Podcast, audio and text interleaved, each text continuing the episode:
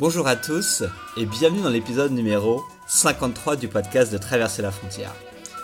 Ici Mickaël et aujourd'hui on va repartir sur du voyage. Donc les deux interviews précédentes ont été plus sur l'expatriation avec Nicolas en Chine ou Maria à Rodrigue, sur l'île Rodrigue au milieu de l'océan Indien. Euh, et là on va repartir plus sur du voyage avec Gauthier. Donc vous allez encore me demander, mais Mickaël, comment tu as trouvé euh, un personnage comme ça? Euh, Je vais tout vous expliquer tout de suite. Donc en gros, Gauthier il fait un tour du monde à vélo qui va avoir une durée de plus ou moins euh, de 3 à 5 ans, c'est ce qu'il m'a dit. Et en fait dans cette interview il va vous expliquer bah, pourquoi il a décidé de se lancer dans ce tel projet et comment il a réussi vraiment à franchir le pas et commencer ce tour du monde un peu fou. Et en fait, euh, dans cette interview on va se focaliser sur son parcours en Afrique. Parce que en gros il est parti il y a un an et demi de France, il a parcouru l'Europe, et après, il est arrivé en Égypte. Et à partir de l'Égypte, en fait, il a traversé toute l'Afrique du nord au sud pour arriver actuellement où il est, au Cap, donc en Afrique du Sud. Et donc, en gros, on, va, vous parler de tout ce voyage en Afrique avec Gauthier. Donc il va nous parler des pays qu'il a traversés, euh, comment ça se passait, on va dire, de, faire du vélo tous les jours dans ce type de pays-là, euh, comment, où est-ce qu'il dormait, comment il mangeait, comment il faisait pour traverser les frontières entre ces pays, c'est pas forcément simple tout le temps. Euh, quels étaient ses pays préférés, les pays qu'il a pas aimés, euh, quel était son budget, qui est super bas, vous allez voir. Moi j'ai halluciné quand il m'a dit combien il, dépensait par mois durant son tour du monde. Et vous pourrez aussi, si vous écoutez attentivement l'interview jusqu'à la fin, découvrir bah, comment il a fait pour euh, se retrouver à dormir en prison plusieurs fois en Égypte, je crois, ou comment il s'est retrouvé au milieu du lac Malawi, qui est un lac énorme, sur une pirogue minuscule avec son vélo sur lui, et un petit peu coincé, on va dire, euh, au milieu de ce lac-là. Vous allez voir, c'est une histoire assez rocambolesque. Donc voilà, je crois que j'ai assez parlé pour, euh, pour cette introduction. Je vous laisse maintenant du coup pour cette interview géniale, un peu longue, vous allez voir, mais, euh, mais Gauthier est un personnage passionnant, donc, euh, donc tout devrait bien se passer. On se retrouve à la fin de l'interview. C'est parti. Allô Gauthier? Oui. Comment vas-tu? Très bien et toi? Ça va, impeccable. Où est-ce que tu peux me dire où est-ce que tu te trouves en Afrique là actuellement? Euh, tout, tout, tout en bas. Je suis au Cap, en Afrique du Sud. D'accord. et, et, le truc de ouf, c'est que t'es arrivé en Afrique par l'Égypte, hein, c'est ça? Par l'Égypte, ouais, bah par euh, par le, je suis arrivé par euh, Israël-Palestine, par euh, et le Sinaï. D'accord. et donc t'es es passé de l'Égypte en Afrique du Sud et t'as fait tout ça en vélo, c'est ça hein? Tout ça à vélo, ouais, tout par l'Afrique de l'Est, ouais. ok, et en un an, plus ou moins, hein, ce que tu m'as dit. Euh, ouais, ouais, ben en moins d'un an. Je suis, c'était il y a un an, mais je suis, j'ai dû le faire en en en six mois, peut-être la traversée. D'accord. Alors pour tous les gens qui découvrent du coup, est-ce que tu peux te présenter rapidement, dire un peu voilà d'où tu viens, quel âge tu as, etc. Et surtout présenter un petit peu ce projet euh, que t'as, qui est un petit peu fou, on va l'avouer, de, de ce tour de monde à vélo. Euh, donc euh, j'ai 22 ans, je suis parti il y a maintenant un an et demi, quand juste après mes 21 ans, je suis parti de Bretagne, euh, de Rennes. Euh, je suis parti vers, je suis parti pour un tour du monde à vélo d'une durée de 3 3 à 5 ans. En fait, je sais pas vraiment parce que le vélo, il y a plein, on sait jamais vraiment et précisément où on sera le, le jour prochain ou les semaines prochaines. Ouais. Et euh, je suis parti, j'ai traversé toute l'Europe du Sud jusqu'en Turquie. Et après, euh, en fait, je voulais trouver un moyen pour euh, rentrer euh, en Afrique sans, sans avion. Ouais. Et, euh, maintenant, bah, par la terre, c'est plus vraiment possible. Par la Syrie et par l'Irak, c'est un peu compliqué. -hmm. Du coup, euh, j'ai essayé de trouver un bateau pour passer de, en Afrique. La seule solution, c'est que j'ai trouvé un voilier pour aller de Chypre à Israël et Israël Palestine est rentré en Afrique par là. D'accord. Et euh, et puis après ben là mon tour du monde ça j'ai traversé l'Afrique et puis là maintenant la prochaine étape c'est euh, d'ici quelques semaines je vais normalement traverser en voilier euh, l'océan Atlantique. En fait je fais du bateau stop. J'ai okay. un capitaine qui peut m'amener jusqu'en Amérique du Sud euh, en voilier. Et euh, après l'idée c'est de descendre euh, jusqu'à Ushuaia et de faire la remontée à vélo jusqu'en Alaska. Ça va me prendre un petit, un bon bout de temps de faire ça. et euh, et euh, bah, tout à vélo parce que je vais vraiment tout faire euh, à vélo. Pas prendre de bus, pas prendre de train. C'est vraiment tout faire à vélo. Et après, essayer de trouver un moyen pour encore un bateau pour aller en Asie ou en Océanie. Et puis de là rentrer tranquillement en Europe, tranquillement entre guillemets. Je sais pas vraiment quand est-ce que je rentrerai. Je sais pas si j'irai vraiment en Océanie ou que l'Asie. Je verrai. D'accord. Alors, ce qui est bien, c'est que j'ai euh, j'ai des amis qui sont partis de la Californie jusqu'en Patagonie. Donc, ça se trouve, tu vas les croiser sur le chemin. ah, peut-être, ouais. je, je vous mettrai en contact. Juste, je voulais te demander, quelle était la réaction des gens quand tu leur as dit justement que tu comptais faire un tour du monde en vélo pendant 3 à 5 ans? Quelles ont un petit peu été la, bah, les réactions de, tes amis, ta famille euh? J'y ai pensé peut-être quand j'avais aux alentours euh, de 18 ans. Je faisais beaucoup de vélo et je voulais vraiment voyager. Et, euh, et après, j'ai commencé à dire ça à mes amis, à ma famille et aux proches. Et euh, en général, les gens me disaient, oh, bah, euh, oh, ça c'est un rêve quand t'as 18 ans, mais ça tu fais ça, tu feras ça jamais. Ou d'autres qui me disaient, oh, ça c'était mon rêve quand j'avais ton âge aussi, mais bon, j'ai jamais fait. Et bah, pour moi, j'ai fait quoi? J'ai vraiment pas envie comme eux d'avoir de regrets. Et, euh, et du coup, euh, euh dans, bah, dans 30, 40 ans, j'ai pas envie de regretter, euh, d'avoir de regrets. Donc c'est pour ça que je suis, bah, que j'ai vraiment eu envie de partir. Et puis en général, c'était plutôt ouais, les gens étaient bon, prenaient ça un peu à la légère. Et petit à petit, après ils ont ils ont remarqué vraiment que je voulais partir et, et euh, mes proches, euh, je pense que ouais, au début, euh, ils avaient quand même euh, un peu peur, mm-hmm. euh, ce qui est normal pour tout ce qui est, ben, pour les, tous les parents, c'est normal. Mais bon, après, ce que j'essaye, c'est, euh, ils respectent ma ma façon de voyager. Du coup, j'essaie de les respecter aussi et de donner des nouvelles le plus possible. Ouais. C'est important, important pour moi. Donc ça se passe bien. D'accord. et euh, et tu faisais quoi avant de partir? Tu, tu étudiais, tu travaillais ou? Oui, alors j'ai fait un, un BTS en, en alternance dans le management du sport.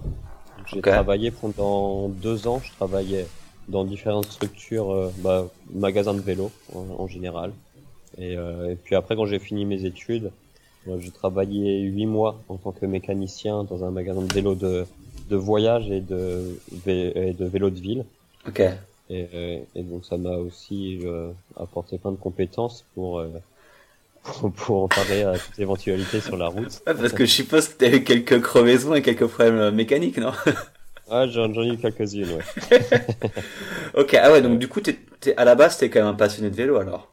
Ouais, ouais, j'ai toujours... Euh, bah, depuis quelques années, ouais, j'ai toujours été euh, passionné de vélo. J'ai fait beaucoup de vélo, jamais de compétition mais vraiment j'ai toujours aimé la mécanique vélo. Et puis j'ai commencé peut-être mon premier petit voyage à vélo c'était euh, mon premier voyage c'était peut-être à 16 ans. C'était juste sur euh, un week-end mais petit à petit euh, c'est vraiment devenu une passion. D'accord ok et euh, bon, je pense que bon, faire du vélo en Europe, c'est quelque chose d'assez d'assez simple. Il y a des routes, c'est plutôt bien bien balisé, j'imagine. Mais quand tu arrives en Afrique, quels étaient un petit peu tes tes attentes ou comment tu pensais que ça allait se passer quand, quand tu dis oh, je vais je vais faire du vélo en Afrique tu pensais à quoi avant de partir? Comme tout le monde on pense que l'Afrique c'est un c'est un continent encore euh, un peu reculé ou voilà mais ce qu'il faut savoir c'est que maintenant euh, depuis cette année euh, on peut faire euh, on peut traverser du Caire jusqu'au Cap sur une route goudronnée. On peut faire la traversée de l'Afrique sur une route goudronnée. Il y a une route une route goudronnée. Bon, après, c'est pas ce qui est le plus intéressant, puisque c'est toujours des lignes droites et c'est pas, c'est pas vraiment très marrant. Mais après, euh, bah moi, je suis, je, je, je préfère les pistes, donc euh, j'aime bien les sortir des sentiers battus et, et euh, aller dans les pistes. Et mais j'étais très étonné aussi de, de voir comment était euh, l'Afrique, parce que l'image vraiment qu'on est en Europe est vraiment bien différente, alors que euh, y a les personnes ils sont à la mode on va dire occidentale. Ils ont tous euh, ils sont sont pas que des tribus qui qui vivent là-bas. Ouais. des gens les gens ont des téléphones les gens ont des téléphones ont des vêtements normaux etc quoi. Ah il y a, y a par exemple il y a des fois même des endroits en Éthiopie un pays qui est très très pauvre il y avait des villages où ils avaient ni eau ni électricité mais ils avaient la 3G j'ai vu des choses comme ça c'était où c'était euh, en Indonésie aussi tu t'allais dans les dans les petits villages et et, les gens avaient internet, mais, mais effectivement l'eau était, était problématique quoi. non mais là ce qui est marrant, ce qui est vraiment bizarre, c'est qu'ils ont même pas des fois l'électricité. Comment utiliser un appareil électronique pour avoir la 3G si on n'a pas d'électricité? Ouais. Et tu, peux nous décrire du coup euh, ton chemin parcouru en Afrique? Donc t'es pas, t'es arrivé euh, dans le Sinaï en Égypte, t'es arrivé au, Cap. Est-ce que tu peux nous faire un petit dessin, enfin un dessin, euh, nous nous définir un petit peu euh, ton parcours Du Sinaï, je suis allé vers le Caire et après j'ai descendu, je suis descendu jusqu'au Soudan. Soudan qui fait un pays qui fait peur, qui fait peur à tout le monde. Alors au contraire, c'est un pays euh, le Soudan du Nord, je parle pas le Soudan du Sud, qui est très très euh, ben safe. Mhm. Les gens sont adorables en plus. Donc après, je vais Soudan, euh, Éthiopie, Kenya, Tanzanie. Et après, je suis décidé d'aller vers l'ouest. Donc je suis allé vers le Malawi, la Zambie, la Namibie et l'Afrique du Sud. D'accord. Donc t'es pas passé par le Mozambique du coup. T'as fait. Non, en fait, je pensais pas. Je pensais aller au Mozambique, mais mais en fait après, j'ai rencontré quelqu'un sur la route qui m'a dit que la Namibie c'était magnifique. Ouais. Euh, puis j'ai regardé sur internet un peu des photos et puis je me suis dit oh yeah, ça a l'air sympa. et comme quoi, comme quoi, c'était mon pays préféré au niveau des paysages. C'est ouais. c'est magnifique. Eh, tu, m'as montré les photos là juste avant. Euh, j'ai juste eu envie d'acheter un vol et euh, et, d'aller là-bas. Comme je disais, je, je, commençais à regarder déjà les prix des, des pour louer un 4x4 et des trucs comme ça. Donc c'est vrai que c'est euh, ça a l'air C'est vraiment tout le monde. C'est magnifique. C'est très désertique, mais c'est ça qui est bien aussi. Et euh, les paysages sont vraiment magnifiques. Et ça faisait du bien aussi un peu. Euh, c'est le seul pays où je me suis retrouvé un peu au calme, on va dire, en Afrique. il y avait vraiment personne autour de moi, parce qu'en Afrique, il y a toujours beaucoup de monde autour de, de soi. Et du coup, euh, la Namibie, c'était vraiment, c'était ça, ça faisait du bien. Ouais. ouais. Et tu euh, as fait ça en combien de temps, le trajet en tout? Alors, euh, de, de Bretagne jusqu'au Cap, ça m'a pris, euh, ça m'a pris comme 13 mois, en faisant des pauses, hein, beaucoup de pauses. Des fois plus d'un mois dans certains endroits. Et puis de l'Afrique, ça m'a, j'ai dû prendre comme, euh, comme 6 mois. D'accord, donc du, de l'Égypte au Cap. De l'Égypte au Cap, comme 6 mois, mais avec des pauses aussi. Ouais. dedans, hein, D'accord, ok. Et tu faisais, euh, je, je, sais pas du tout comment ça fonctionne, mais par jour, tu, tu faisais combien de kilomètres à vélo, euh, enfin en moyenne? En général, je suis aux alentours de 100 kilomètres. 100, 120, des fois un peu moins, 80, des fois plus. D'accord. ça dépend, mais on va dire en général 100 kilomètres. Ouais. D'accord. C'est beaucoup, pas beaucoup? J'ai aucune, euh, j'arrive pas à réaliser en fait. Euh, tu fais 100 kilomètres en combien de temps? Est-ce que c'est, c'est beaucoup, pas beaucoup Donc 100 km, après tout dépend aussi des conditions. Si c'est du plat, s'il y a de la montée, s'il y a du vent, s'il pleut, si c'est de la route goudronnée ou non. Mais en général, ben, je fais du 20 km à l'heure. D'accord. Euh, ce qui est une, ce qui est vraiment pas, c'est pas lent et c'est pas vite non plus. C'est juste une bonne, pour les, en général, les voyageurs à vélo, c'est ça, 20 km à l'heure, de moyenne. Et euh, donc, bon, ça fait, ça fait 5 heures de vélo dans une journée. Après, quand on voyage, euh, ben, 5 heures de vélo, c'est pas non plus énorme non, sur 24 heures. Ouais. Et euh, on va dire en général, les gens, quand ils voyagent à vélo, les personnes que j'ai rencontrées, c'est plus une moyenne de 80 km. Je pousse un peu plus, mais en général, ouais, les gens, c'est les autres voyageurs que j'ai rencontrés, ils font 80 km à la journée. D'accord. Pas difficile vraiment à faire. Bon, au début, c'est de toute façon, c'est comme tout. Hein, c'est bon, au début, euh, c'est difficile, mais petit à petit, euh, son corps s'habitue et, et, on fait ça beaucoup plus facilement. Ok. Donc tu me dis, tu, voilà, tu fais du vélo à peu près 5 heures par jour et du coup le reste de tes journées, qu'est-ce que tu fais? Après c'est ça, il y a 5 heures peut-être de vélo, mais entre, entrecoupé de plein de pauses. D'accord, ok. euh, je sais pas, en général, je me réveille, j'essaie de me lever euh, au lever du soleil. Le temps que je démonte ma tente, ben, je prends un peu mon temps sur le campement et après je pars. Et puis j'aime bien aussi à chaque fois faire une bonne pause déjeuner. Donc en Afrique, ce qui est bien, c'est que euh, c'est génial la nourriture qu'on peut trouver sur la route, les petits, euh, bah, les petits restos avec les mamas africaines qui préparent euh, euh du riz avec des haricots ou mhm. autres spécialités africaines. Et puis euh, sinon, de mes journées, après je pédale l'après-midi. J'essaie de faire le, le maximum le matin, ouais. de faire 60-70% du euh, trajet le matin et le reste l'après-midi. et puis trouver un campement, soit trouver un campement, soit des fois ce sont les gens qui m'invitent ou c'est moi qui demande si je peux mettre mon, ma tente dans une école ou dans une église, dans une mosquée. D'accord. Après j'aime bien j'aime bien le soir aussi prendre mon temps, quoi, de pas de pas arriver qu'à euh, au coucher du soleil. Bien D'accord. Donc, donc tu voyageais avec ta tente et donc tu posais ta tente un petit peu partout sur le chemin. Ouais, ouais, ouais.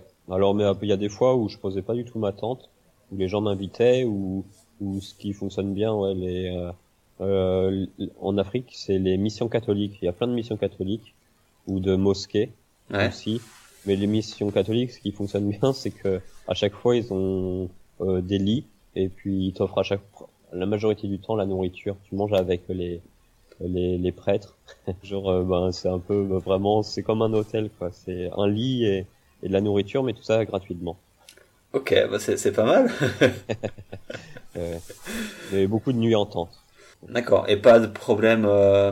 Je voulais te demander ça au début. Du coup, pas pas de problème de, de sécurité ou euh... il y a pas eu de beaucoup de danger euh, durant durant ce voyage là, enfin en Afrique? Non, mais après moi je pense que je discutais avec ça avec euh, d'autres euh, voyageurs à vélo. Ouais. Et on se disait que euh, l'Afrique du Sud, euh, non, l'Af- l'Afrique en général, euh, c'est l'Afrique en général, c'est moins dangereux que l'Amérique du Sud. Ouais. Euh, au niveau des gens, tout dépend où on va, c'est sûr, mais le- la partie est, les endroits où c'est pas dans, ben, où il n'y a pas de guerre ou de rebelles, c'est vraiment, c'est pas dangereux. Les gens sont pas, sont pas agressifs. Alors qu'en Afrique, en- qu'en Amérique du Sud, il y a beaucoup plus de vols, il Mhm. plus de, c'est beaucoup plus, un peu plus dangereux. Ouais. Mais, euh, de mais même en règle générale, c'est même en Europe, faut juste faire, soit en Europe, en Amérique ou en Afrique, faut faire attention où on pose sa tente. Faut pas la mettre n'importe où. Et moi, j'essaye à chaque fois de la mettre à l'abri des regards. Ou voilà, c'est ou sinon dans un endroit où il y a s'il y a des regards, au moins je demande à quelqu'un qui est en charge un peu des lieux et puis et puis y a pas y a pas de souci. quoi. D'accord. Donc toi t'as jamais eu de de soucis là en... depuis le Bon, à début. part, à part, euh, à- même non, même j'ai même pas eu de soucis. C'est juste des fois la nuit, il y a ben, dans les zones plus sauvages, des fois il y a des animaux sauvages qui viennent autour de la tente, mais dans la tente, de toute façon, on est protégé, donc ils viendront jamais. Ils viendront jamais. C'est juste Ouais. un peu d'adrénaline.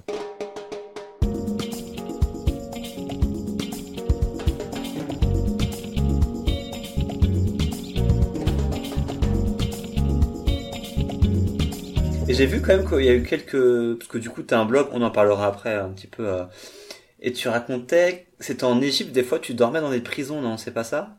Ah ouais, alors ouais, l'Égypte c'était quelque chose. euh, tu, tu peux nous m'en dire un peu plus parce que c'est assez insolite quand même.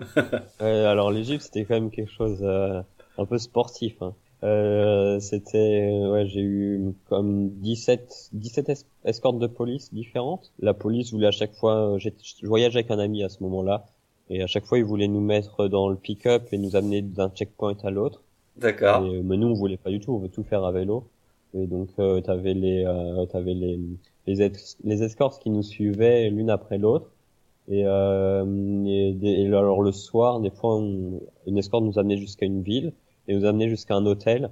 Et nous on disait bah non non, nous on dort pas en hôtel, on a une tente. D'accord. Alors ils nous faisaient des gros yeux, ils disaient non mais euh, vous dormez vous dormez pas en tente ce soir les gars. On dit ok mais vous nous payez l'hôtel. Oh bah non non non, on n'a pas d'argent, vous pourriez payer l'hôtel. Bah nous on dit on n'a pas d'argent non plus pour payer l'hôtel.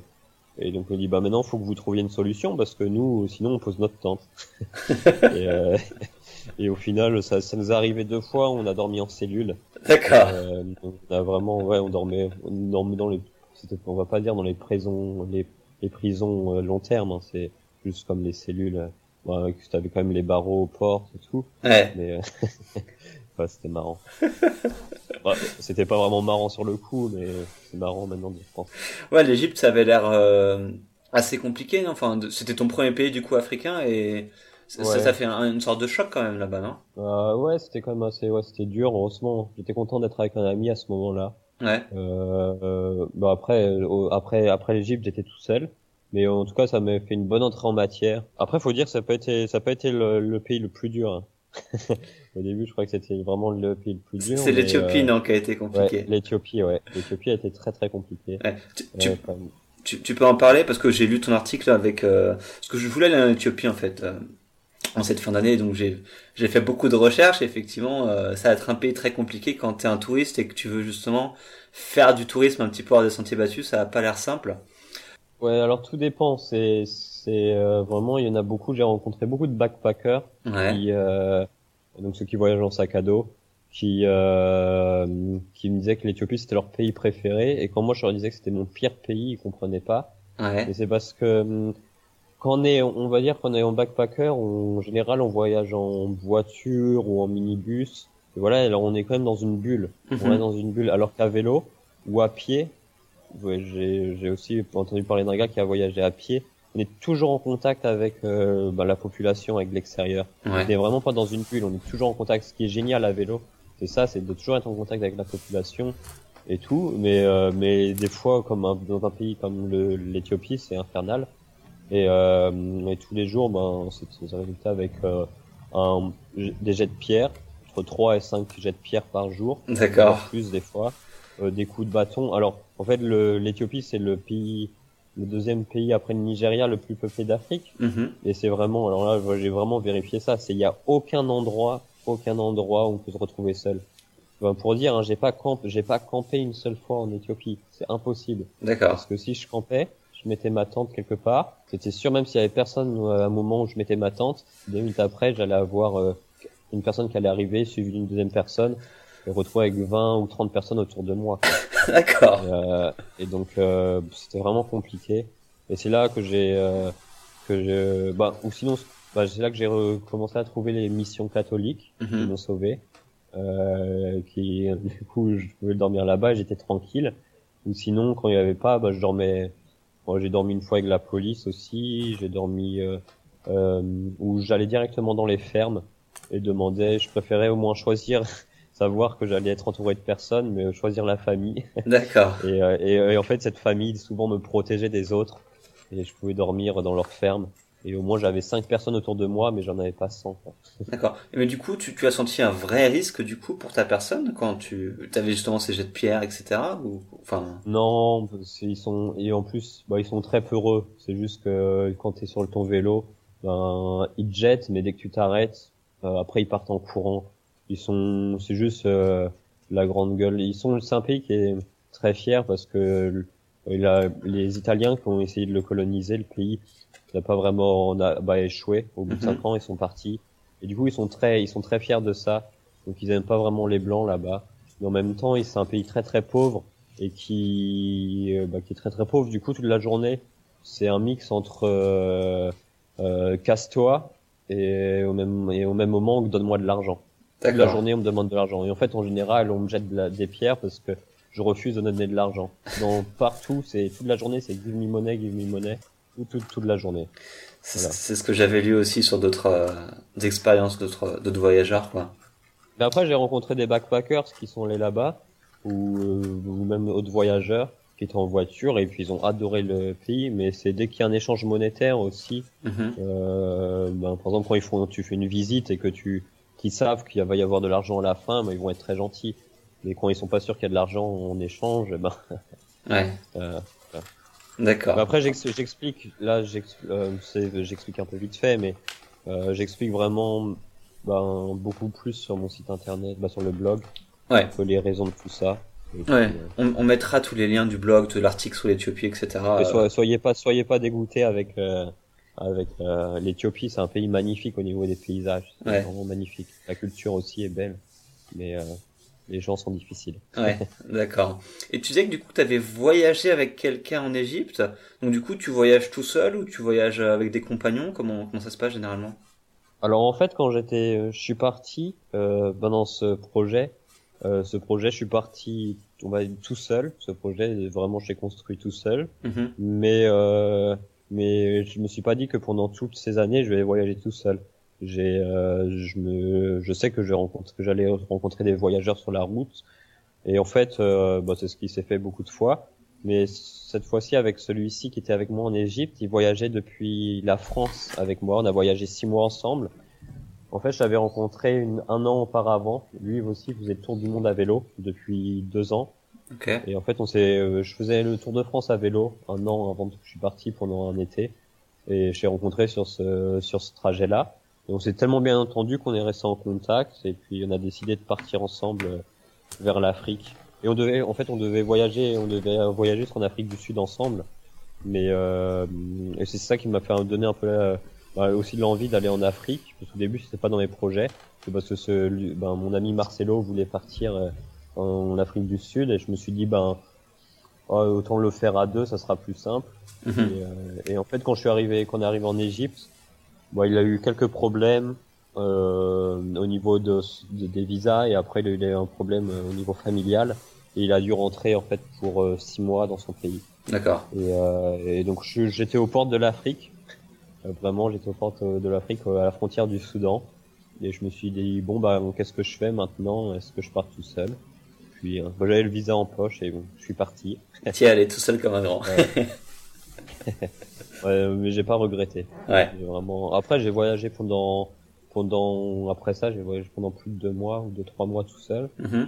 Puis après, j'ai rencontré d'autres voyageurs, un ami qui est venu me rejoindre aussi pendant deux semaines. Puis voilà, je, je suis jamais tout seul sur la route. Ouais. ouais. Et du coup, de, d'être, de te retrouver tout seul, euh, comment tu te sentais, de fait de, bah, de, d'être sur ton vélo tout seul, sur la route tout seul et, et d'avancer, euh, je sais pas, qu'est-ce que tu ressentais à ce moment-là? Bah, le contact déjà avec la, la population, les gens, euh, est beaucoup, bah, est vraiment différente parce que quand on est à deux ou à trois ou à plus, on a, on n'a pas besoin d'aller toujours vers l'autre parce que quand on a envie d'échanger, on a toujours, bah, quand on est avec quelqu'un, notre voyageur, ben, on peut échanger avec son compagnon de voyage. Mhm. Mais quand on est tout seul, ben, ben moi j'aime bien être tout seul, j'adore être tout seul et puis être avec moi, échanger avec moi-même sur mon vélo. Voilà, je, plein, j'ai plein de, je pense à beaucoup de choses, mais il y a des fois où j'ai besoin de parler. Du coup, on est vraiment, quand on est tout seul, on doit aller vers l'autre. Donc, euh, je rencontre beaucoup plus de personnes quand je suis tout seul que quand je voyage avec quelqu'un d'autre. D'accord. Ok. c'est un truc qu'on retrouve assez, euh, assez souvent, ouais. Ouais, bah ouais, bien sûr, le voyageur. Ouais. Mais, euh, mais après, j'aime bien, j'adore, j'adore voyager avec d'autres personnes, mais des fois, 10 jours, ça me suffit. Et mhm. même pour l'autre personne, ça suffit aussi. 10, 15 jours, et puis si ça fonctionne bien, ben plus longtemps. Mais, euh, mais, euh, mais c'est bien aussi de, la changer. D'accord.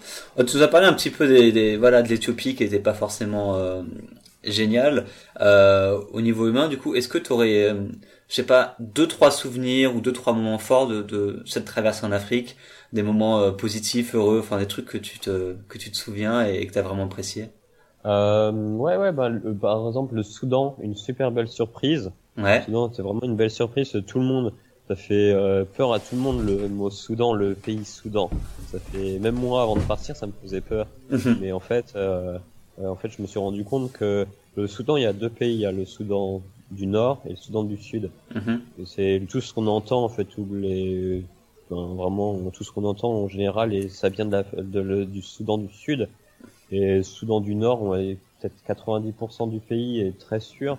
Les gens sont adorables et sont et sont vraiment tristes de savoir que qu'en Europe, on pense que le Soudan est dangereux, mhm. alors que les gens sont adorables et surtout le peuple du Nord, les Nubiens.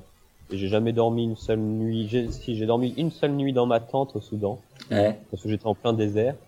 Mais sinon, là, tous les soirs, je dormais dans un lit. Ok. Les gens, ouais, ouais. Oh, génial dans un lit. Bah, ils ont tous des lits en fait dehors et dorment à la, à la belle étoile. D'accord. Euh, J'ai vraiment toujours eu des lits. Euh, ok. Après un deuxième bon souvenir. Euh, bah, après c'était bien plus au sud, comme je parlais de la Namibie. Mm la Namibie, c'est vraiment les paysages sont magnifiques, l'immensité. les fois je me retrouvais tout petit, tout seul au milieu du désert, des paysages magnifiques, rien autour de moi, c'était waouh. C'était juste magnifique, c'était génial. Ouais. Et mais comment tu mangeais au milieu du désert? Parce que tu me disais es au milieu de l'immensité, du coup comment tu, tu te ravitailles, tu manges, etc. Alors euh, quand je suis parti euh, euh, vers vraiment dans le désert, j'ai préparé un peu, j'ai j'ai chargé mon vélo de plein de nourriture sèche. J'avais beaucoup de beaucoup de riz avec moi. D'accord. Euh, après ici, ce qui mange beaucoup en Afrique australe, c'est le une sorte de porridge. Euh, c'est euh, ben, la poudre de maïs ou poudre de, de millet qui avec du sucre et puis souvent un autre une saveur Et, euh, et donc je mélangeais ça avec de l'eau et ça me donnait beaucoup d'énergie. Ok. Du thon, du muesli ou des voilà. Mais ce qui était ce qui était un peu problématique, c'était au niveau de l'eau parce que sur le vélo on est quand même euh, assez limité pour la charge de l'eau. Ouais. Et euh, et, euh, et en fait, euh, euh, les gens, il y avait beaucoup de gens sur la route, comme je peux, il y avait beaucoup de touristes à ce moment-là qui étaient Mhm. en- dans des 4x4.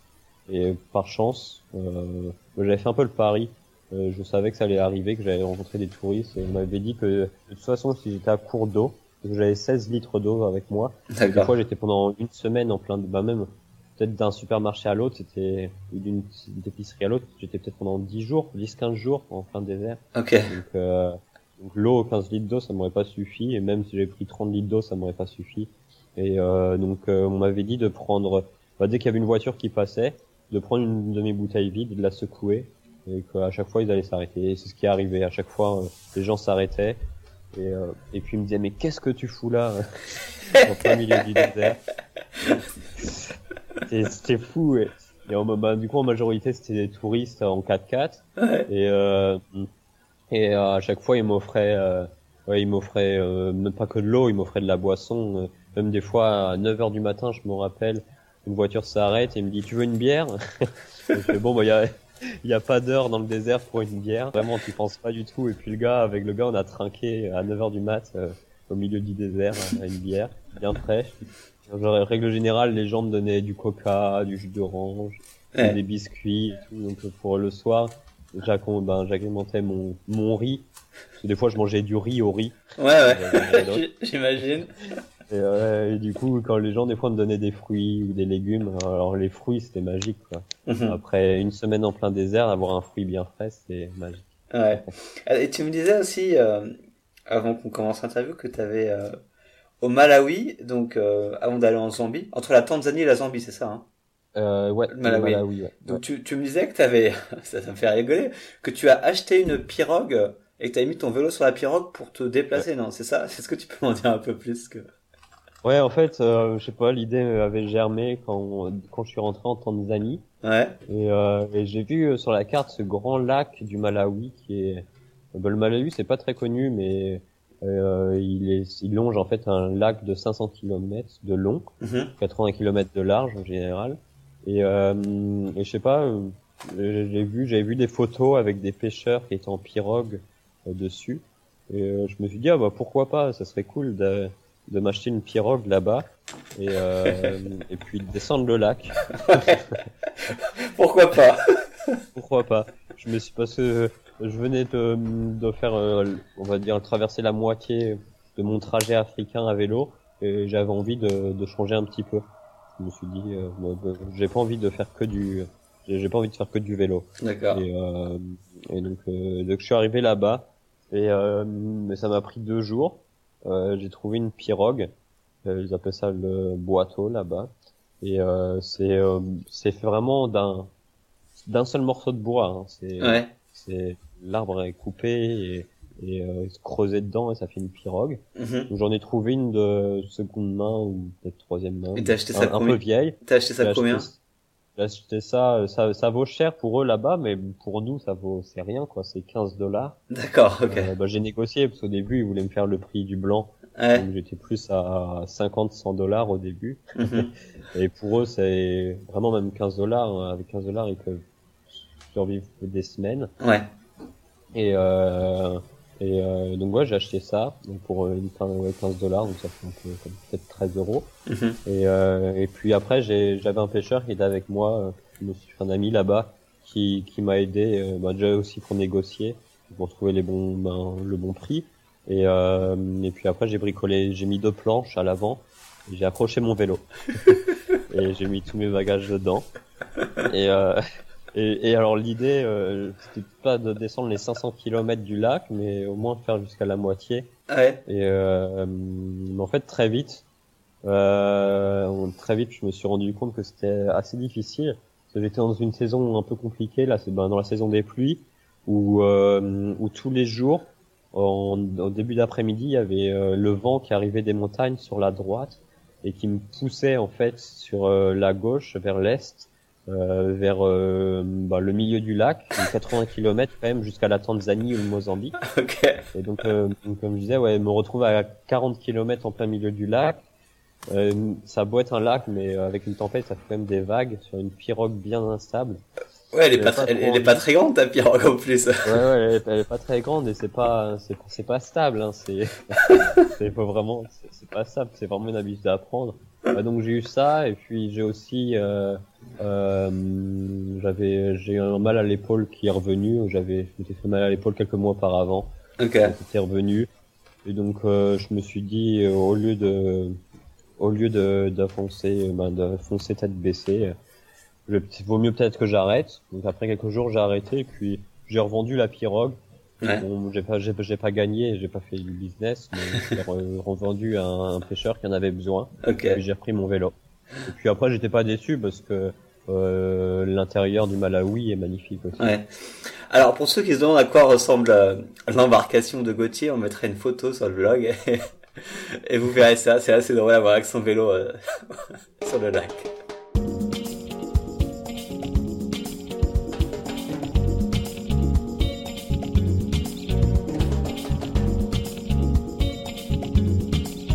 J'avais juste euh, quelques questions pratiques en fait euh, sur ce voyage-là. D'une, la première question, c'est que tout le monde a se demandé euh, au niveau du financement et du budget. Avant de partir pour ce tour du monde, du coup, t'avais des économies ou t'es parti, enfin, Ouais, ben j'ai j'ai travaillé. Bah quand j'étais en, en fait, j'ai fait un BTS en alternance. Du coup, je gagnais pas beaucoup, mais mais ça m'a permis tous les mois de mettre un peu d'argent de de côté en mhm, travaillant. Et après, j'ai travaillé. Euh, après, quand j'ai fini mes études, ben, j'étais à Paris pour faire ça. Je suis revenu chez mes parents pendant huit mois avant de partir. Et, euh, et j'ai trouvé un travail là en tant que mécanicien vélo. ok, Et ça m'a permis, ça m'a permis de ben, faire vraiment des économies parce que j'avais pas de loyer à payer. mhm, Puis un, un salaire français, c'est, euh, ça fait, bon, c'est beaucoup, ce sont des euros et mettre 1000 euros chaque mois, ça aide, ça aide bien. ouais, Et puis, et puis voyager à vélo. Donc euh, mon budget vélo, c'est vraiment pas cher du tout. Après, je suis peut-être un peu route, j'aime bien ne pas beaucoup dépenser d'argent. ouais, En fait, je, je sais pas, j'arrive pas à dépenser de l'argent, donc euh, je sais pas, je sais pas comment dépenser de l'argent. Donc je préfère ne pas en dépenser. Et, euh, et, et j'ai, j'avais regardé un peu mes dépenses que j'ai fait en un an. mhm, Euh, bah, comme en, en un an de vélo, j'ai dépensé comme 1000 euros peut-être, en comprenant la nourriture et les visas. Donc c'est vraiment rien. 1000 euros en un an, tout compris. Ouais, vraiment tout compris. Peut-être, euh, peut-être un peu moins, peut-être un peu plus. Je sais pas. Vraiment, Ok. en, en moyenne 1000 euros. Ouais. Ouais, donc ce qui est pas énorme. qui est pas énorme. Et, euh, et puis, euh, et comme je disais au début, j'ai tra ouais, ben, j'ai travaillé aussi pendant au Botswana là pendant trois mois. Oui. Et, euh, ça m'a euh, en tant que traducteur, un traducteur en safari, et ça m'a ça m'a permis de mettre trois comme 3000 euros avec de 3000 euros de côté. Ouais, donc c'est ce qu'on disait euh, avant l'interview, du coup, que là t'étais en Afrique du Sud, mais du coup, tu viens de passer trois mois au Botswana pour travailler en tant que Ouais. traducteur sur des safaris. Ouais, j'ai Ouais. travaillé donc tro- trois mois en tant que traducteur en, en safari. Et puis, euh, alors le, le salaire n'est pas n'est pas génial, mais euh, après, ce qui fonctionne bien, c'est sont les, les tips, donc euh, euh, les Ouais. Ça, ça vraiment du beurre dans les épinards. Et puis, puis là, maintenant, je peux je peux continuer mon voyage sereinement, même si j'avais toujours de l'argent de côté avec moi.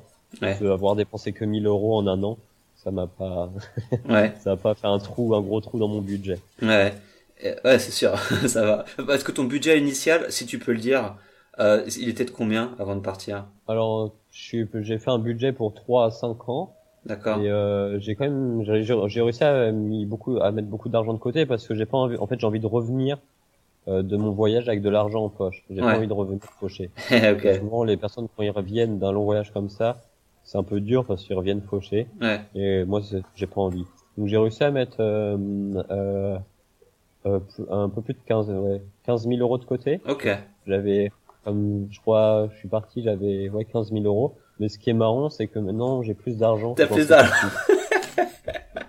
C'est dingue. Je suis peut-être, j'ai peut-être, euh, j'ai peut-être maintenant avec moi, euh, j'ai ouais, j'ai j'ai eu 17 ou 18 000 euros peut-être avec moi. Et voilà, j'ai plus, j'ai plus d'argent que quand je suis parti. Ouais. Donc ce qui est vraiment bizarre, c'est de dire aux gens que ça me coûte moins cher de voyager que de vivre en France. Ouais. c'est c'est bien, hein, tant mieux pour toi. Hein, je veux dire, tu vas pouvoir continuer à voyager pendant quelques années encore. Ouais, ouais. Euh, tu parlais de visa du coup.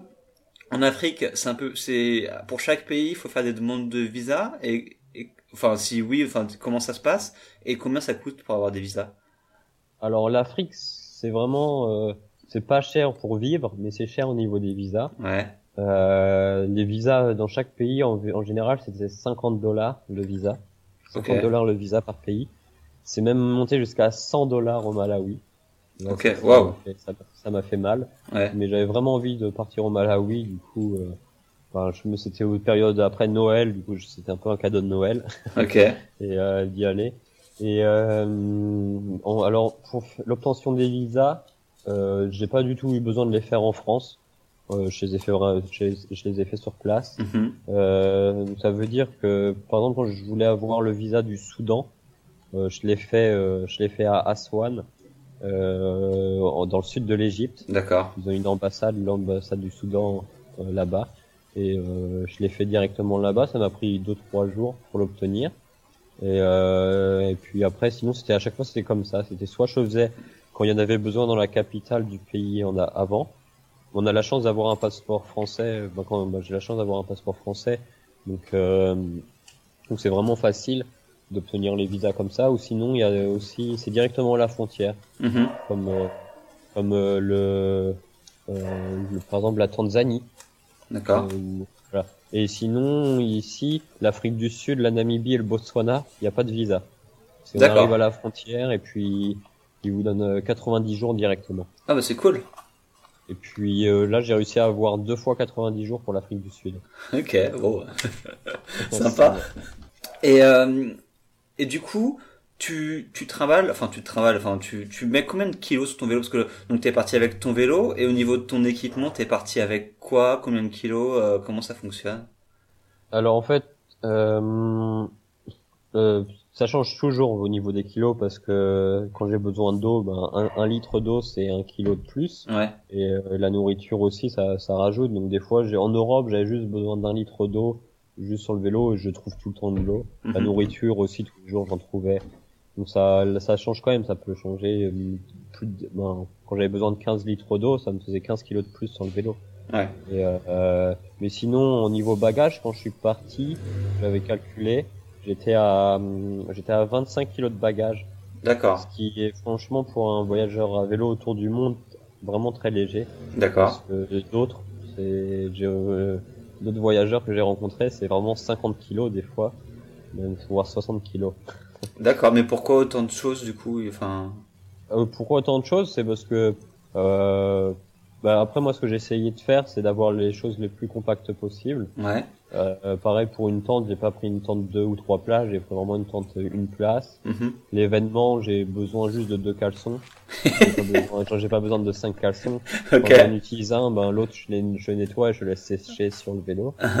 Et, euh, voilà, après je sais pas des t-shirts. Bon j'en ai accumulé un peu, mais euh, j'étais parti avec juste deux t-shirts. Donc Euh, le poids c'est quoi du coup? Ça va être peut-être un réchaud, la tente? Parce que du coup 25 kilos, c'est ça représente. C'est quoi tes gros objets que t'as avec toi ou... Ouais, on va dire la tente, l'événement, parce que je, trim- je trimballe aussi les vêtements pour euh, l'hiver, D'accord. comme l'été. Euh, après le sac de couchage, Mhm. le matelas, tout ça. Sinon, ouais, tout ce qui est matériel pour, euh, ouais, pour la cuisine, la popote, euh, le réchaud. Euh, Qu'est-ce que j'ai Sinon aussi une petite, j'ai une trousse à pharmacie qui, qui prend ben, malheureusement un peu de place. Parce que les gens sur la route, sur, les, sur la route, il y a tellement de gens qui me donnent des plein de choses. euh, des... À chaque fois, tout le monde veut m'offrir des médicaments. D'accord. au bout d'un moment, donc euh, au bout d'un moment, j'ai quand même arrêté, j'ai refusé. Ok. Puis, euh, et puis sinon, j'ai un ordi aussi qui prend de la place, Ouais. qui est assez fin. Mais au début, je faisais de la vidéo. J'avais commencé à faire des vidéos Mhm. et euh, donc j'avais acheté un ordi, un ordi assez performant pour faire, euh, pour pas qu'il bug en Ouais. faisant de la vidéo.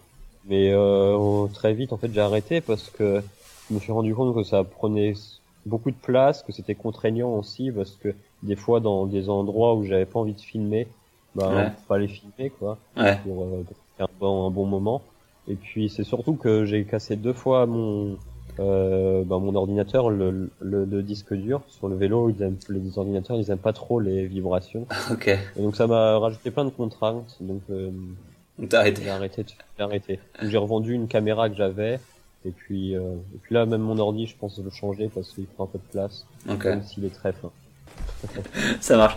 Est-ce que tu aurais, pour des gens qui veulent justement euh, bah, partir en vélo en Afrique, est-ce que tu aurais des, des conseils à leur donner pour que ils fassent pas les erreurs que tu as faites ou des, des, des retours d'expérience que tu as à leur donner Alors, euh, faut euh, déjà, c'est beaucoup plus simple de faire euh, de traverser l'Afrique par l'Afrique de l'Est. Ok. Parce que pour l'Afrique de l'Ouest, il y a plus de conflits et même au niveau des visas, c'est super dur d'obtenir les visas des fois. Mhm. Même si l'Ouest est beaucoup plus francophone que l'Est, euh, c'est plus anglophone l'Est, mais c'est beaucoup plus simple.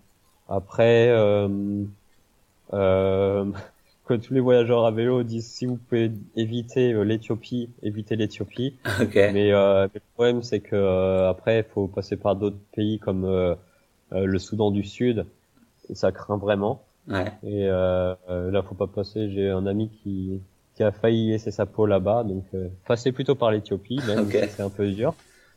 Euh, puis euh, faut savoir ouais, faut savoir prendre son temps et puis surtout de pas rester sur les routes en Afrique si vous voulez traverser l'Afrique à vélo. Traverser, ne restez pas sur les routes principales. Essayez vraiment d'aller faire euh, sur les pistes, euh, sortir des sentiers battus. C'est là où on rencontre vraiment, euh, vraiment l'Afrique. Ouais. Sur les routes principales, c'est c'est pas intéressant du tout. Même si c'est beaucoup plus simple, si le goudron est parfois très très bon. Mais sortir des sentiers battus et, et savoir vraiment prendre son temps au rythme africain. D'accord. Ok. Et donc tu nous disais que tu avais un blog sur lequel tu racontais un peu toutes tes histoires. Hein. C'est ça. Ouais, que j'essaye de raconter parce que comme j'ai cassé deux fois mon ordinateur, j'ai eu beaucoup de retard. Donc mon dernier article, c'était sur la Tanzanie qui remonte à janvier dernier. Ouais. Et, euh, et puis là, j'essaie de rattraper mon retard, mais j'ai beaucoup de choses à faire ces temps-ci. Ben, entre autres, le voilier que je prépare pour euh, la traversée l'Atlantique.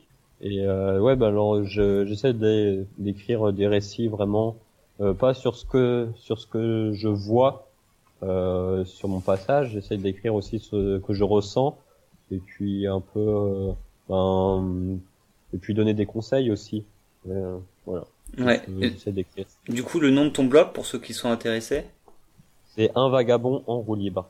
Alors le plus simple, c'est juste d'écrire un vag ou vagabond roue libre sur Google, c'est Ouais. le premier, et vagabond roue libre sur euh, Facebook aussi. J'ai une page où on peut me suivre, où je donne euh, pas beaucoup de nouvelles, mais- parce que parce que j'aime bien en fait. Euh, J'explique pourquoi je donne pas beaucoup de nouvelles, même si je pourrais en donner plus souvent. C'est que j'ai envie de garder un peu ma liberté aussi de voyageur Ouais. et que maintenant je vois beaucoup de voyageurs qui sont très très connectés, qui sont connectés tous les jours et ou euh, tous les deux trois jours et, et ça enlève un peu de, euh, de liberté, ça nous dis- déconnecte un petit peu aussi de la réalité où on est.